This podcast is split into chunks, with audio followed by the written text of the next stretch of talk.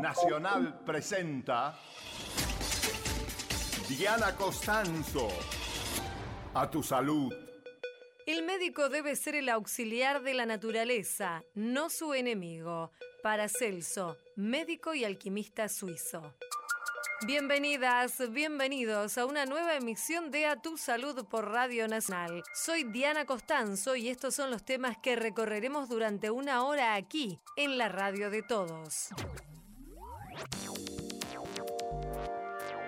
La contaminación sonora en la ciudad es una de las, causas más comunes de, de ruido molesto. Los ruidos pueden afectar la audición y la calidad de vida. Dialogamos con el médico otorrino laringólogo del Hospital Posadas, Luciano Urquiza. Cuando el chico nace por parto vaginal, la realidad es que adquiere esos gérmenes normales que están en el canal de parto de la mamá. Los bebés que nacen por cesárea tienen más probabilidades de ser alérgicos a la leche de vaca. Entrevistamos al pediatra gastroenterólogo Cristian Boggio Marcet. En realidad hoy en día se sabe que es un conjunto de enfermedades porque hay pacientes con diferentes características. El asma puede controlarse con diagnóstico y tratamiento. Conversamos con el presidente de la Asociación Argentina de Alergia e Inmunología, Claudio Parisi. Modificar ese agente de riesgo o modificar esa forma de trabajo para que ese trabajador no se enferme. Las enfermedades respiratorias tienen una gran incidencia en las afecciones laborales. Hablamos con la médica neumonóloga Rita Surbrigen de la Asociación Argentina de Medicina Respiratoria. Seguí en Nacional. Escuchás a tu salud. Los especialistas estiman que el oído de las personas resiste 75 decibeles como máximo, pero sin embargo nos vemos expuestos a mayores niveles de ruido, lo que trae diferentes consecuencias. Vamos a conversar con el doctor Luciano Urquiza, él es médico otorrino laringólogo del Hospital Posadas. Ya lo estamos saludando. Hola Luciano, muchas gracias por atender a Radio Nacional. Diana Costanzo es mi nombre. Hola, ¿qué tal? No, por nada. Luciano, en principio, para ponernos en contexto, ¿a qué llamamos ruido y cómo se diferencia de lo que es un sonido? Ruido en general se, lo llama a un sonido que es molesto o intenso para la mayoría de las personas. Esa es la definición de ruido. Y decíamos que nuestros oídos resisten 75 decibeles como máximo, pero hay ruidos a los que estamos expuestos habitualmente que son más fuertes o que superan estos decibeles. ¿Cuáles serían los más perjudiciales? Y en general, a mayor intensidad del, ruido, que se mide en decibeles, mayor es el daño, ¿no? Y a mayor tiempo de exposición, también mayor es el daño. En general sí se acepta que ruidos mayores de 70, 80 decibeles ya empiezan a ser dañinos para el oído interno, ¿no? ¿Cuáles serían algunos ejemplos de estos ruidos? La contaminación sonora en la ciudad es una de las causas más comunes de, ruido molesto. Después están las industrias y el tema de los eh, sonidos recreativos, por así decirlo, los aparatos de MP3, sobre todo en, jóvenes, ¿no? Los ruidos de, por ejemplo, de la fiesta, en los, en los boliches, son ruidos muy molestos y algunos muy nocivos para el oído. Por ejemplo, en la ciudad, ¿el subterráneo supera los decibeles que nuestro oído puede tolerar? En general sí. Sí, el subterráneo se calcula que el sonido es bastante importante, llega a los 80 decibeles, a veces lo supera. A modo práctico hay algunas aplicaciones para smartphone que pueden medir la intensidad del sonido, que son fáciles de bajar y, y, aplicar, ¿no? Y, por ejemplo, el, el, ruido en las esquinas muy transitadas de una ciudad, de los colectivos, los autos, ¿esto también supera estos decibeles? Y depende de lugares donde hay mucho congestionamiento, muchas bocinas sobre todo, sí, supera fácilmente el umbral, digamos, eh, normal para el oído. Y este tema es una problemática de contaminación del ambiente, ¿cierto? Sí, sí, la Organización Mundial a punto tal lo considera como uno de los principales, creo que la primera causa de contaminación, digamos, ambiental, sobre todo en países industrializados, ¿no? En las grandes ciudades. Luciano, ¿cuáles son los riesgos para los oídos de estar expuestos a este nivel de ruidos? El riesgo más que nada es el daño auditivo, el daño a la audición, que se puede manifestar, eh, al principio se puede manifestar como un acúfeno sería una sensación de zumbido en los oídos sin, sin ningún estímulo, esa es la definición de acúfenos, y al principio son transitorios. Esos son los síntomas de alarma a tener en cuenta. Luego este acúfeno a veces se instala y, produce también hipoacusia, la exposición continua al ruido, ¿no? ¿Y a largo plazo hay otros efectos que, que pueda causar esta situación de estar expuestos a ruidos? ¿Algún otro trastorno en nuestra salud, en nuestra vida cotidiana? Sí, también puede producir irritabilidad. Hay muchos síntomas relacionados a la exposición continua de, ruido fuerte, ¿no? Lo que se aconseja también, además de, de la ciudad, en los, en los lugares donde hay muchos sonidos, bueno, sobre todo en trabajos, en industria, hacer algunas eh, revisiones periódicas con audiometría, sobre todo los obreros que trabajan en industrias donde están sometidos a, a sonidos muy intensos, sobre todo a más de 80 decibeles, ahí corresponde hacer algunos controles periódicos. ¿Cuándo debemos entonces, digamos, estar en alerta o alarmarnos en cuanto a la salud auditiva? Usted nos decía esto de escuchar el sonido, también de no percibir otros sonidos o sonidos que otras personas nos dicen, ¿escuchás esto? Y uno dice, no, la verdad es que no lo escucho. ¿Ahí es un momento de consultar al médico? Claro, sí, en general el, el, paciente cuando la hipoacusia se instala de a poco no es percibida por el paciente, quizá por terceros se percibe mejor. Por eso la llamada atención de un tercero hay que tenerla en cuenta. Y Luciano, ¿podría darnos algunas medidas prácticas, algunos tips como para que podamos cuidar nuestros oídos y no lleguemos a estas situaciones de daño? Por ejemplo, en las industrias se aconseja la protección auditiva, sobre todo en industrias muy ruidosas, y con respecto a los aparatos reproductores de música, en general la Comunidad Europea tiene una legislación un poco más rigurosa que la nuestra y limita la intensidad del sonido de estos aparatos que no superen los 85 decibeles, los 80 decibeles por, por ley, digamos. En cambio acá no, acá es más complicado y lo que se aconseja al paciente quizás de manera práctica y sencilla que no utilices estos aparatos reproductores de música a más del 50% del volumen de, potencia máxima y no más de tres horas por día, eso sobre todo en jóvenes. Por ejemplo, en lugares ruidosos, tratar de evitar el, la fuente sonora, en boliche, por ejemplo. Hay muchos consejos dependiendo del contexto del lugar, ¿no? de la exposición al sonido.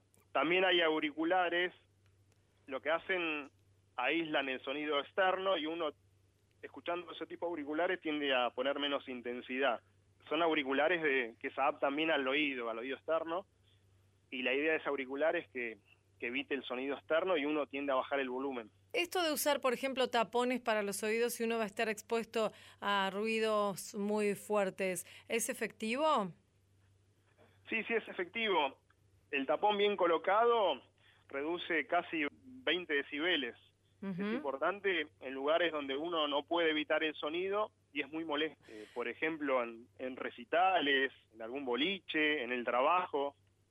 Mm. En el gimnasio también hay mucho ruido, también sé que es un factor nocivo sonido recreativo, por así decirlo, ¿no? Claro, estas son todas medidas para cuidarnos personalmente. Pero por otra parte, se me ocurre, en las grandes ciudades, eh, ¿deberían tomarse algún tipo de, medidas desde ya los gobiernos o, los estados para reducir el nivel de ruido al que está expuesto en general la población? Sí, sería lo, ideal, ¿no? Además de la educación a la población, el tema de la legislación eso tengo entendido que hay algunas ordenanzas municipales del tema del ruido molesto, pero bueno, no sé si se cumple en ese sentido, pero desconozco la parte la parte legal, digamos. No, sí, digamos que por la experiencia, si uno se para en una esquina muy transitada en la que pasan colectivos, ya le estaría diciendo que no se cumple, porque a veces el sonido de los colectivos es insoportable, ¿no? Claro, como te decía recién, con una simple aplicación telefónica uno mide la intensidad del sonido. Más de 80 decibeles ya es dañino, así de simple. Claro, esto debería regularse también el tema del, transporte, que los colectivos, por ejemplo, estén en condiciones, ¿no? Porque muchas veces porque funcionan la, Mundial de la Salud es el tema de la legislación y, bueno, y la educación de, las personas, sobre todo los jóvenes que están expuestos al sonido recreativo. ¿Cuándo se estima en, en edad, digo, que puede comenzar a perderse la audición? Con respecto a ruido o respecto a cualquier causa? Claro, digo en general, sí, provocado mayoritariamente por el ruido, ¿no? Sí, eso depende de una susceptibilidad individual, ¿no? No todos los pacientes son todos iguales y sensibles al sonido. Y depende también del tiempo de exposición y y la intensidad del sonido, ¿no? El daño por el sonido puede ser agudo, o sea, una explosión muy fuerte, eh, o un daño crónico por exposición continua a ruidos más débiles, digamos, por así decirlo. Doctor, ¿hay también algún factor hereditario? Porque se da muchas veces que en una misma familia hay varias personas que tienen una pérdida temprana de la audición. Sí, en realidad la principal causa de pérdida en la audición en, los chicos es, es, por problemas genéticos, problemas hereditarios. Se estima que casi la mitad, el 50%, son causas genéticas de pérdida de la audición. Por eso es importante en los chicos que recién nacen hacerle un, rastreo de hipacusia. Hay una ley que es obligatoria para todos los recién nacidos acá en la Argentina. Y también, digamos, además de, de nacer con esto, ¿se puede ir perdiendo paulatinamente la audición por esta causa? Claro, sí. Mm. En general, los pacientes, cuanto más a mayor edad, tienen más chance de perder la, audición, sobre todo los pacientes adultos mayores. Bueno, queremos agradecerle, doctor Luciano Urquiza, médico otorrino laringólogo del Hospital Posadas. Le mandamos un saludo desde aquí, desde Radio Nacional. Muy amable. Bueno, no, por nada. Un saludo. Gracias por llamar. Hasta luego. A tu salud. Nacional, 80 años. Hacemos radio. Hacemos historia. Música sonando aquí en A Tu Salud por Radio Nacional. Ana Prada, Tres Llaves. Tres llaves en mi corazón. Y con todas ellas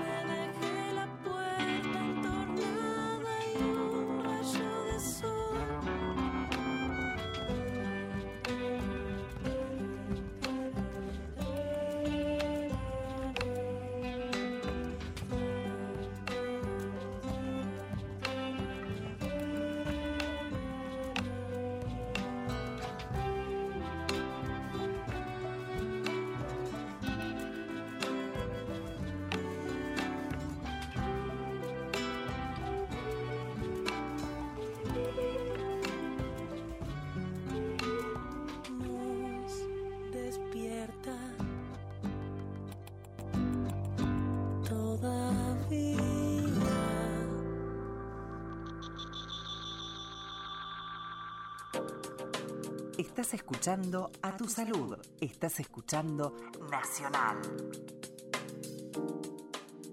Los bebés nacidos por cesárea tienen dos veces más riesgo de ser alérgicos a la proteína de la leche de vaca que los que nacen por parto natural.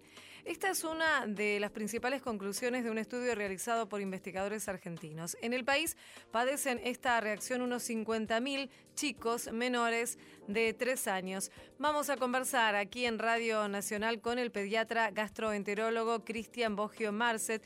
Él es uno de los profesionales que lideró el trabajo y es uno de los médicos del servicio de gastroenterología del Hospital Pirovano. Ya lo estamos saludando. Hola Cristian, muchas gracias por atendernos. Mi nombre es Diana Costanzo. Hola, gracias por, por la invitación. ¿Cómo es que ha surgido la idea de realizar este estudio sobre el vínculo entre la manera de nacimiento de los bebés y esta reacción a la leche de vaca o a la proteína, cierto? La realidad es que todo surge a partir de que la microbiota, que es precisamente los gérmenes que normalmente colonizan o habitan en el intestino, la forma en que nosotros adquirimos al momento del nacimiento esos gérmenes varía en función de si el chico nace por parto cesáreo o por parto vaginal cuando el chico nace por parto vaginal, la realidad es que adquiere esos gérmenes normales que están en el canal de parto de la mamá, que son muy diferentes a los gérmenes que adquiere cuando el chico nace por una cesárea. La forma en que, en que se coloniza, en que se produce la incorporación de gérmenes en el intestino va a determinar el desarrollo de un sistema inmunológico, que es un sistema de defensas en el intestino, que va a condicionar la aparición o no de algunas enfermedades que pueden estar relacionadas a esto, a, a este cambio de, la microbiota. Un, dato importante que les quiero aclarar es que el parto no es el único factor que condiciona el desarrollo de, alergia a proteína de leche de vaca. A ver, ¿cuáles otros? Uno, claro, es, uno de los factores. El primer factor que, que, está involucrado es el factor genético. O sea, evidentemente, tener antecedentes familiares de alergia es un factor de peso importante. La forma en que nace el bebé es otro factor que también puede condicionar el tipo de alimentación, si se alimenta con pecho o si se alimenta con una fórmula de las llamadas maternizadas y otros elementos como puede ser elementos ambientales, etcétera, pueden ayudar a desarrollar o no una alergia. Lo que nosotros quisimos ver es que en nuestra población los chicos con alergia a proteína de leche de vaca tenían más prevalencia de partos por cesárea en relación a los que no tenían alergia. Doctor, ¿cómo es que se manifiesta esta alergia? La alergia, la alergia a proteína de leche de vaca es una patología que se involucra más o menos un 2% de los recién nacidos vivos, o sea, esto es importante saber que de cada 100 pacientes que, que nacen, dos van a desarrollar este, este problema y, y se manifiesta con muchos síntomas, es, es muy es muy polifacética y esto hace que eh, sea a veces bastante complicado diagnosticarla. Digamos, el chico que no tolera la proteína de la leche de vaca y esto tenemos que aclarar que todas las fórmulas maternizadas están hechas a base de leche de vaca y, e incluso los bebés amamantados exclusivamente por su mamá, lo que ingiere la mamá de proteína de leche vaca, si bien puede pasar cien mil veces menos en cantidad al pecho de la mamá, puede ser suficiente para sensibilizar al bebé. Esto hace que el intestino del bebé reconozca esa proteína como una proteína extraña y eh, de esa manera genere una reacción de defensa digamos, contra esa proteína que no reconoce.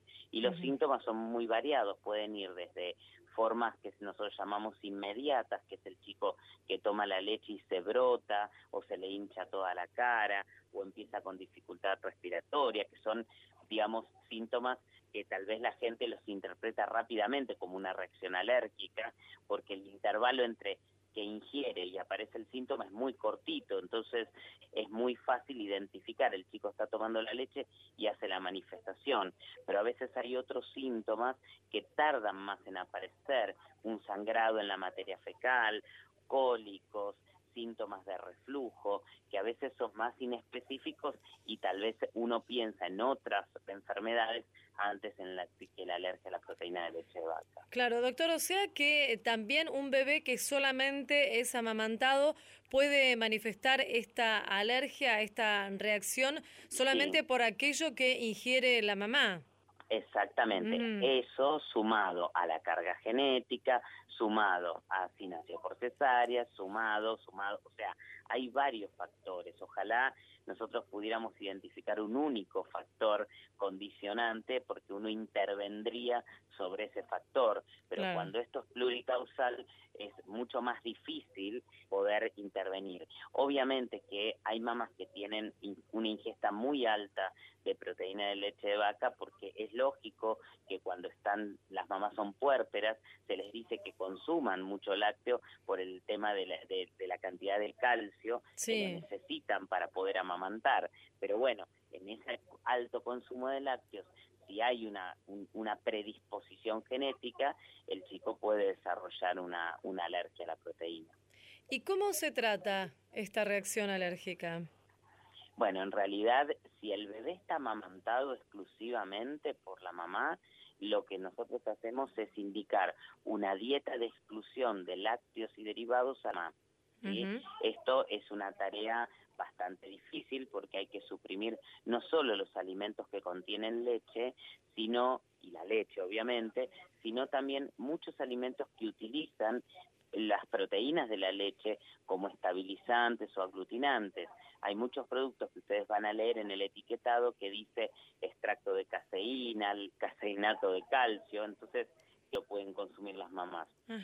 Un dato muy importante es que esas mamás que van a hacer la dieta de exclusión tienen que sí o sí ser suplementadas con un suplemento de calcio. ¿eh? ¿Por qué? Porque precisamente la principal fuente de calcio que ellas iban a tener, que eran los lácteos, no los van a tener en su dieta. Entonces hay que darle comprimidos de calcio a la mamá para que precisamente no haga una osteopenia, una descalcificación de los huesos. ¿sí? Ajá. Ahora, el segundo se- escenario sería el chico que no está tomando pecho y que está tomando una fórmula láctea. Sí. Entonces, en ese caso, hay que dar una, una fórmula que no contenga la proteína o que la proteína esté degradada, esté como rota. ¿eh? La cadena de la proteína es como si fuera un rosario. Entonces, lo que hace la industria es como cortar ese, esas cuentas del rosario y al romper ese hilo, de, digamos, de, de,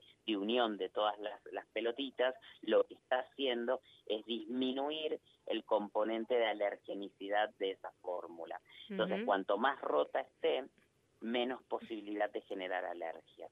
Y digamos, ¿estas alergias pueden tener eh, consecuencias a largo plazo en la salud de, de Sí, los por chicos? supuesto. Sí, en los, en los bebés sobre todo, si esto se detecta tardíamente, eh, puede comprometer el peso y la estatura.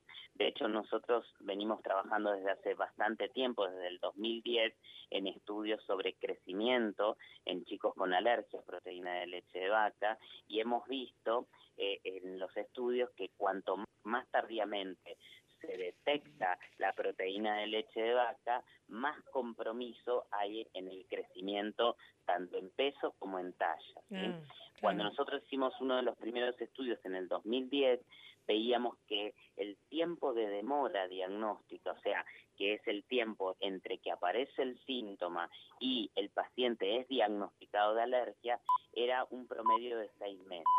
En uno de los últimos estudios del año pasado, que volvimos a evaluar ese factor, que era el tiempo, ese tiempo disminuyó a tres meses. Y esto tiene que ver con que la población conoce más la problemática y también el profesional la piensa más como un primer diagnóstico antes de como un último diagnóstico. ¿Sí? Claro. O sea, la comunidad médica está alertada sobre esta patología porque la realidad es que estamos viviendo en, en este nuevo siglo la aparición de todo este tipo de enfermedades que son enfermedades alérgicas y autoinmunes, ¿sí? Siempre se dijo que el siglo XX fue el siglo de las enfermedades infecciosas, o sea, Sí. se luchó contra la tuberculosis, contra la poliomielitis, contra todo ese tipo de enfermedades.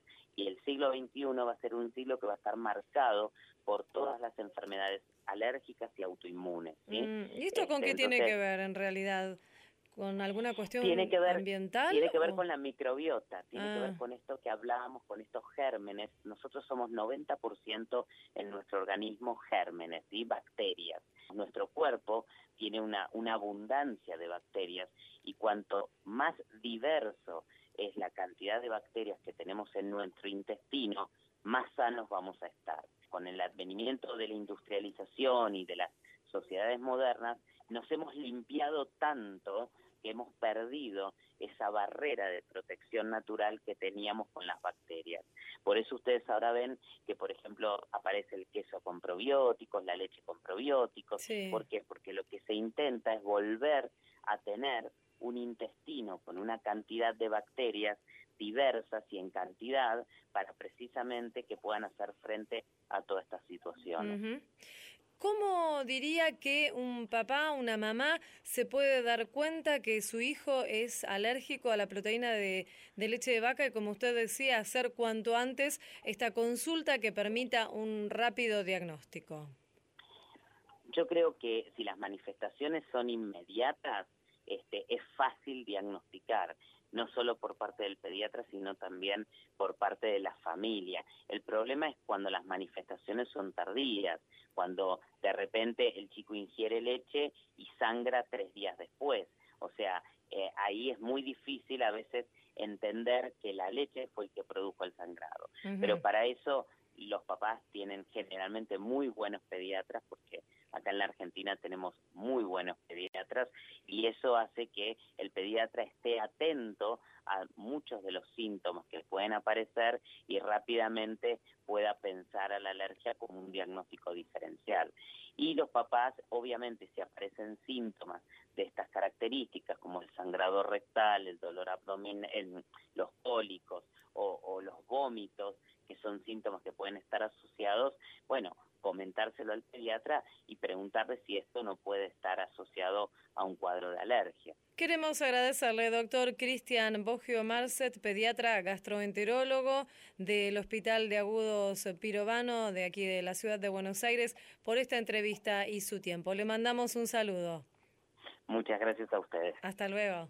Chao, hasta luego. Escuchás a tu salud por Nacional. Noche tras noche Nacional. La radio de todos. Superficial, raro, perdedor, aburrido, tonto, Debilucho. Nunca deberían ser solo palabras. Son mucho más. Miles de chicos en el mundo son víctimas de humillación. Buscar una solución es responsabilidad de cada uno de nosotros. No te quedes, callado. No te quedes callado. No difundas rumores. No seas cómplice. Por una convivencia sin violencia. Radio Nacional. La radio de todos. Hola, soy Osvaldo Bazán. Estaba a la noche y ahora estoy a la tarde. De lunes a viernes. De 3 a 5. Vamos a compartir mates con todo el país. Muy buena música, muy buenas charlas y un gran equipo. Por Nacional en todo el país, compartimos dulces y amargos. Próximo programa. Paisaje Sonoro Nacional. Ahora, Nacional. En todo el país. 12 de la noche, 34 minutos. Nos escuchás también en San Juan. Por AM910. WhatsApp Nacional 116-584-0870. Estamos comunicados por Nacional. Escucha cada región del país en un solo lugar. Descarga la app de Nacional. Disponible para iPhone y Android. Estás escuchando a tu salud. Estás escuchando Nacional. El diagnóstico precoz, el tratamiento adecuado y el cuidado del ambiente, aseguran los especialistas, son importantes para controlar el asma. Unas 400 personas mueren al año en la Argentina por esta enfermedad, según las estadísticas oficiales. Vamos a conversar aquí en Radio Nacional con el doctor Claudio, presidente de la Asociación Argentina de Alergia e Inmunología Clínica.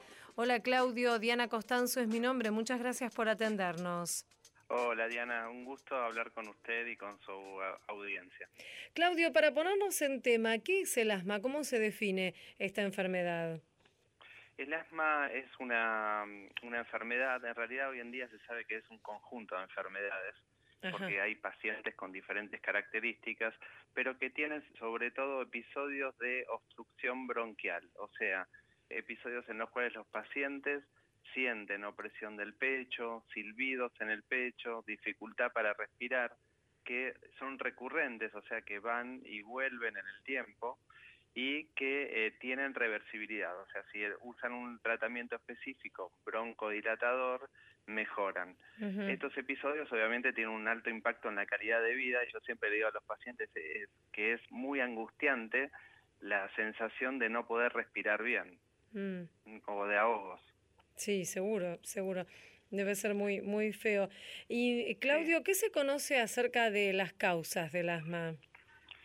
El asma tiene, digamos, en un porcentaje importante de pacientes eh, una causa que tiene que ver con las alergias, o sea, algunos elementos del medio ambiente que pueden generar la inflamación del pulmón, que esa es otra de las características del asma, como los pólenes, los epitelios de las mascotas. Y también tiene algunas características que son heredadas genéticamente como lo que se llama un pulmón hiperreactivo, muy sensible, que se cierra ante diferentes eh, estímulos. Mm. Otras causas de, los broncoespasmos pueden ser en los pacientes que tienen esa susceptibilidad los cuadros eh, infecciosos como la gripe u otros virus, también las situaciones de estrés y también puede ser producido por eh, elementos contaminantes del medio ambiente, el humo del tabaco, el smog, etcétera. Mm. ¿Y es una enfermedad muy frecuente? Es una enfermedad muy frecuente, una de las enfermedades crónicas respiratorias más frecuentes en todo el mundo, afecta alrededor de 300 millones de personas en el mundo y en un estudio realizado acá en Argentina en 2015 por el Ministerio de, de Salud, y la Asociación Argentina de Alergia y Inmunología Clínica, se encontró que en la población entre 20 y 44 años existe aproximadamente un 5 o 6% de personas, alrededor de un millón de personas en nuestro país que sufren asma. Están apuntando a este lema o a esta consigna, mejor aire, respirar mejor. ¿Cuál es la vinculación que tiene esta situación de el medio ambiente con las personas que tienen asma, que viven con asma? Lo que se quiere es eh, tomar conciencia de que los cambios generados en el medio ambiente por el hombre este, son muchas veces perjudiciales para, para la salud y sobre todo para la salud respiratoria. Algunos contaminantes que tienen que ver con las partículas de diésel, por ejemplo, que tienen con el, con el humo de los generado por los autos, son causa muy frecuente de empeoramiento de las enfermedades respiratorias pero también este cambio climático genera un aumento de temperatura, situaciones de inundaciones o situaciones de sequía, generan también que haya mayor cantidad de alergenos que producen alergia. Por ejemplo, si hace más calor y hay más dióxido de carbono en la atmósfera, que es lo que llamamos efecto invernadero, las plantas tienen una mayor cantidad de, de pólenes y esa polinización dura mayor, mayor cantidad de tiempo en el año y eso genera en las personas alérgicas a polen mayor exposición a ellos y por lo tanto mayor cantidad de síntomas. Mm. Claudio, usted en la práctica eh, como médico profesional y especializado en este tipo de enfermedades, eh, ¿lo ve cotidianamente este aumento o este recrudecimiento tal vez de los síntomas en las personas que viven con asma relacionado con, como usted nos dice, por ejemplo, el cambio climático? Nosotros vemos que hay un aumento de la cantidad de pacientes con asma y un empeoramiento de los síntomas que va en forma paralela al empeoramiento de las condiciones del aire. Digamos, si bien uno no puede demostrar directamente en cada paciente, la relación es muy, muy fuerte, por lo que uno podría considerar que el factor ambiental, además de, como dijimos antes, la predisposición genética y, otros factores que tienen que ver con, con la vida cotidiana son muy importantes. Otra de las cosas que se demostró también es que nosotros vivimos en ambientes cerrados, con poco contacto con la naturaleza, y eso genera también una mayor predisposición a las enfermedades alérgicas.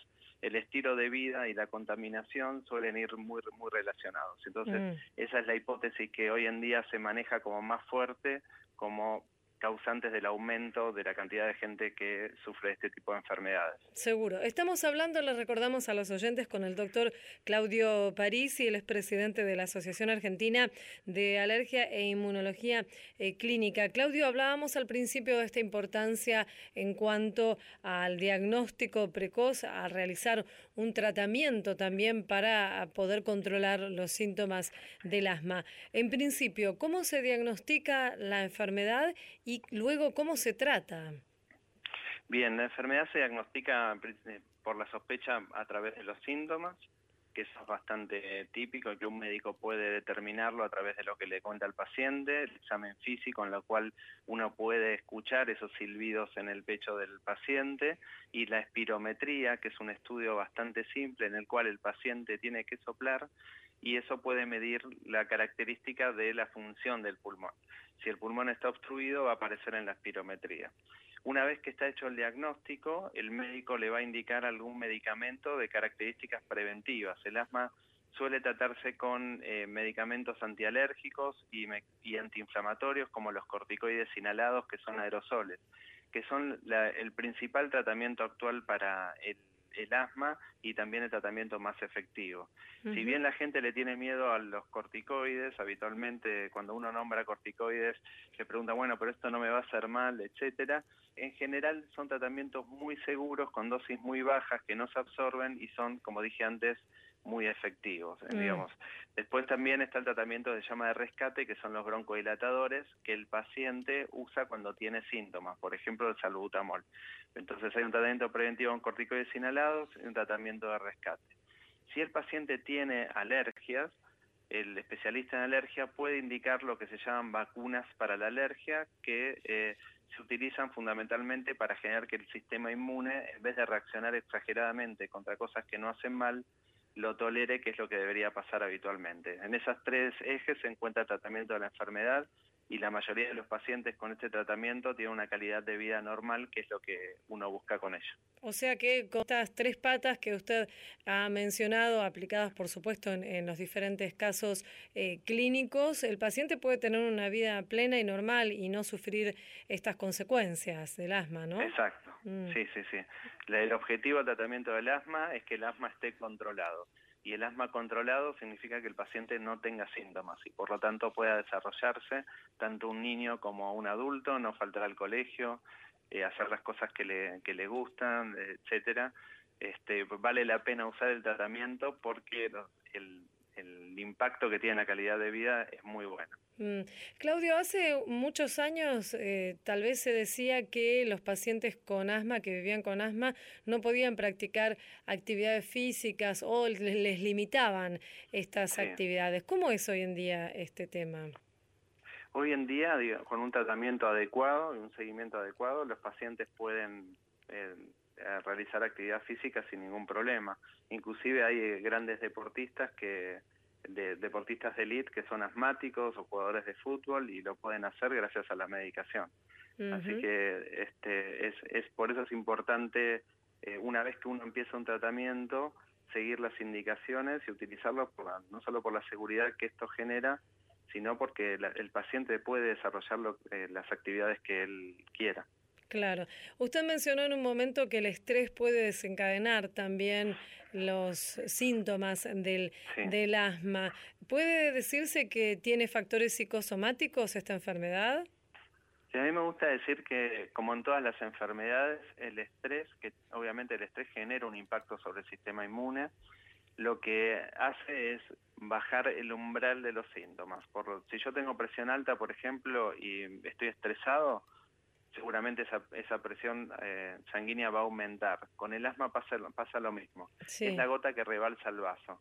Uno no podría decir que es la causa de base de la enfermedad, pero sí que es un empeorador de los síntomas. Mm, claro, se entiende perfectamente. Bueno, queremos agradecerle, doctor Claudio Parisi, presidente de la Asociación Argentina de Alergia e Inmunología Clínica, por esta charla aquí en Radio Nacional. Le mandamos un saludo, muy amable. Muchísimas gracias. Hasta luego. Hasta luego. A tu salud. Con Diana Costanzo, por la radio de todos.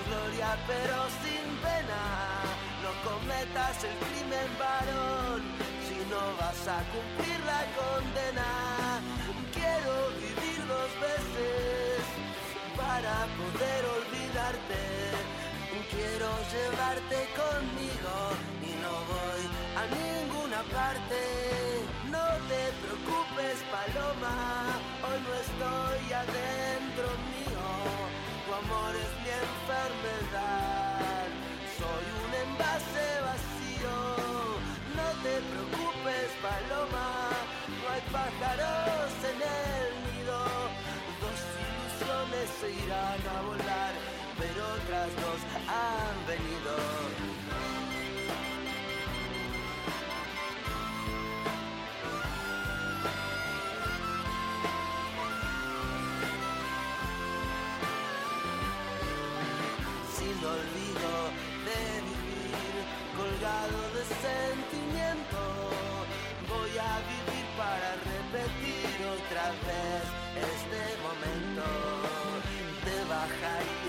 cielo, mujer, la luna hasta tu cama, porque es muy poco de amor. Solo una vez por semana puse precio a mi libertad y nadie quiso pagarlo. Te cambio tu corazón por el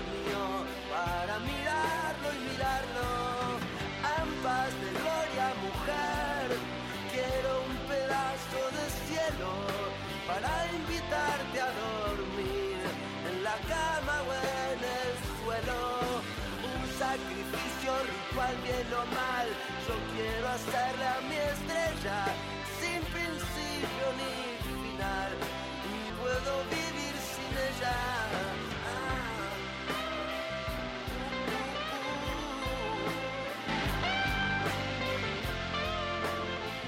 Él es Andrés Calamaro, aquí en la radio de todos, Paloma. Escuchás a tu salud por Nacional.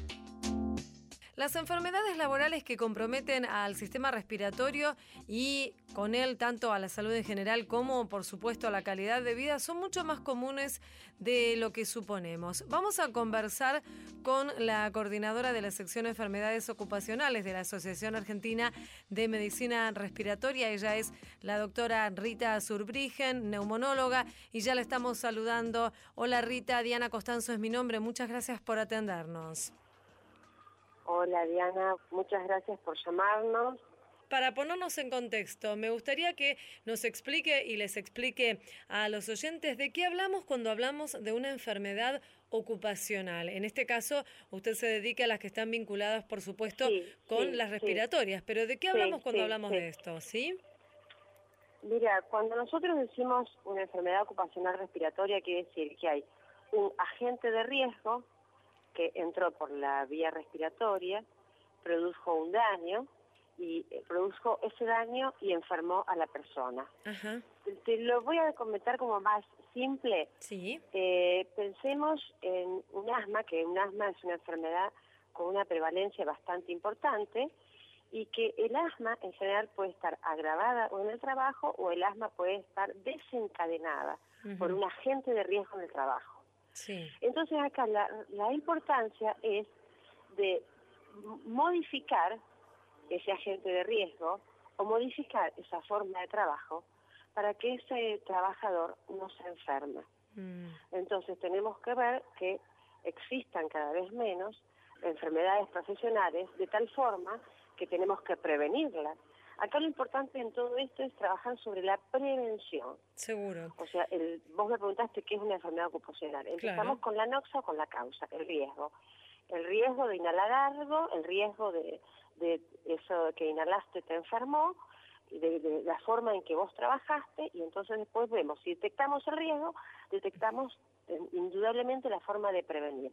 Es mm. algo más la medicina preventiva que muchas muchas oportunidades nos está faltando. Doctora, ¿cuáles son los trabajos, usted mencionaba algunos, cuáles son los trabajos más riesgosos para nuestra salud respiratoria? ¿Quiénes son las personas que están más expuestas a este tipo de enfermedades? Vos sabés que eso tenemos que verlo desde los procesos industriales y la región en cada lugar.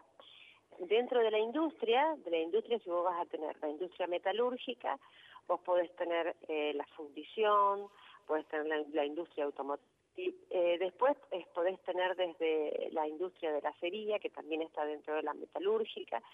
Y como cosas más simples, por eso te digo que el interrogatorio es importante, vos podés tener una escuela, una portera, que limpia con un baño con cloro, y el cloro de repente le va a desencadenar a esa portera, si tiene hipersensibilidad, un, asma también. O sea que los distintos lugares son muchísimos. Yo acá mm. te dije que acá en, Río Gallegos teníamos la, la, empresa esta de, la, minería. Pero yo soy de Rosario y de Rosario, por ejemplo, desde todo el cordón industrial, pero aparte, en, no solo Rosario, sino en toda la pampa húmeda, tenemos toda la industria de la soja.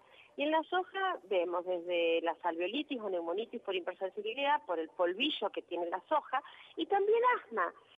O sea que yo, en todo caso, siempre pregunto dónde trabajas, qué haces, con qué trabajas y si qué trabajos anteriores, porque a veces podemos tener también que hay, estas enfermedades lo que tienen algunas un periodo de latencia, se consideramos latencia cuando digamos mi agente de riesgo es hoy, como puede ser el amianto, por ejemplo, o el asbesto, y me enfermo en 20, 40 años. Entonces yo estuve trabajando hace 20 años atrás con el amianto y no me acuerdo, porque hace mucho tiempo. Entonces el interrogatorio es muy valioso para todas estas enfermedades, el interrogatorio de los distintos puestos de trabajo, ya sea la minería, ya sea una fábrica, una papelera, un frigorífico, y una escuela, te digo, porque eh, o un comercio, porque en un comercio podés tener un depósito y en el depósito apilaban con mucho polvo y tenían hongos en el depósito y tenemos una neumonitis en un depósito. Claro. Entonces nosotros los lugares los buscamos, digamos, cuando viene el paciente tenemos que hacer la, la pesquisa y lo importante que siempre recordamos no solamente a los neumonólogos, sino a todos los médicos, es que ahora es obligatorio en, las historias clínicas, ¿no? Pero a veces nos olvidamos, es preguntar dónde trabaja y de qué trabaja. Sí.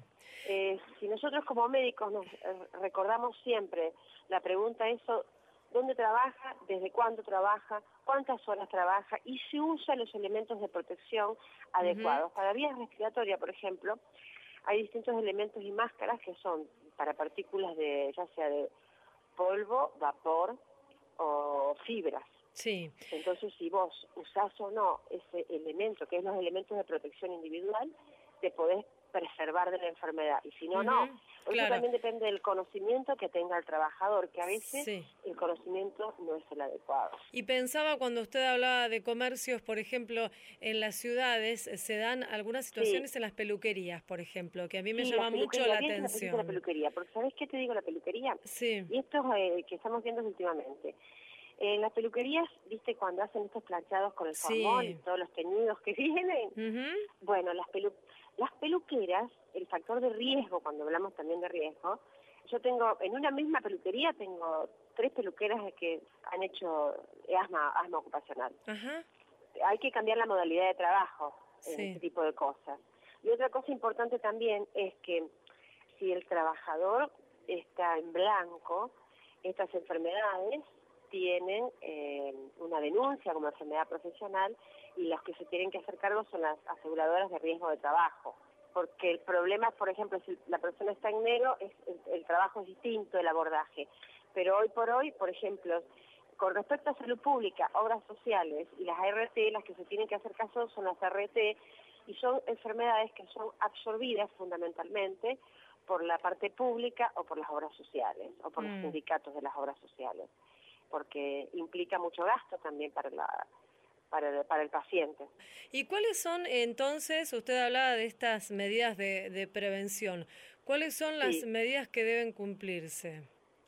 Las medidas que deben cumplirse, hay distintos nomencladores o normativas que están estipuladas para distintos lugares de trabajo, o sea, una industria química, tiene que tener sus normativas, una industria, una arenera, las areneras, viste, que, el, que trabajan con silis, en, la, en la parte de, pavimentación eh, también tienen que tener, hay que cumplir la normativa.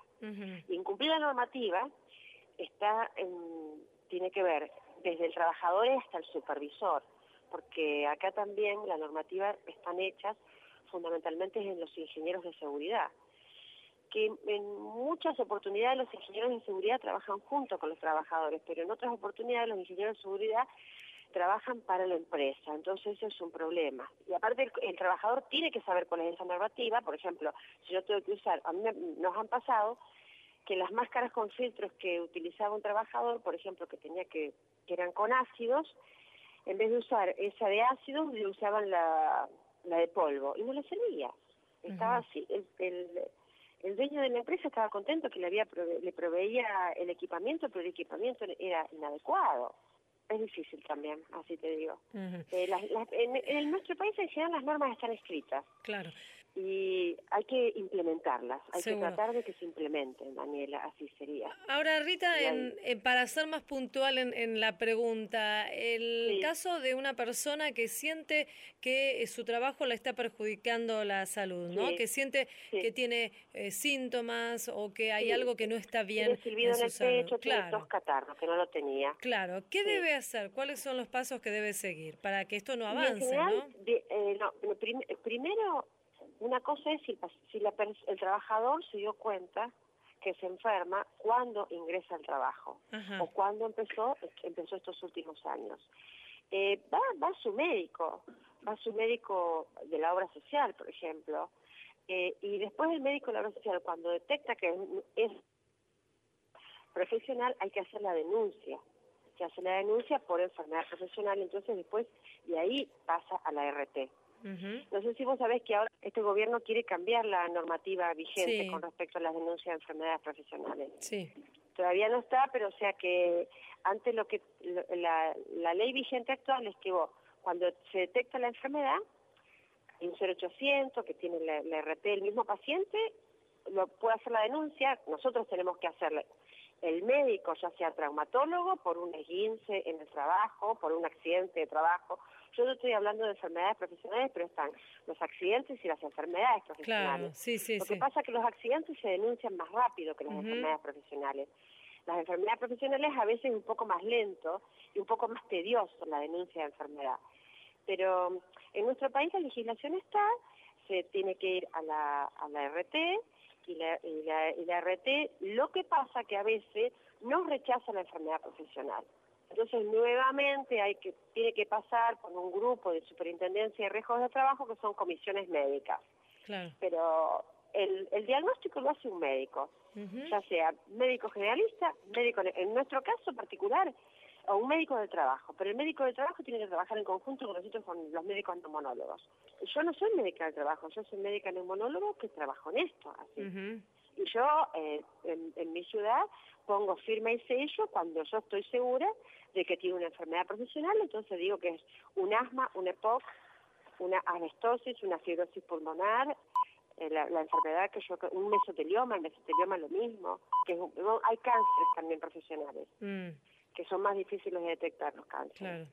Queremos agradecerle, doctora Rita Surbrigen, quien es la coordinadora de la sección Enfermedades Ocupacionales de la Asociación Argentina de Medicina Respiratoria. Le mandamos un saludo muy amable. Bueno, muchas gracias a ustedes por acordarse de nosotros y, de llamarnos. ¿eh? Hasta luego. Eternamente agradecido. Adiós. Chao. Esto fue A Tu Salud, un programa dedicado a los últimos avances en medicina, prevención y tratamientos. Hasta la próxima emisión.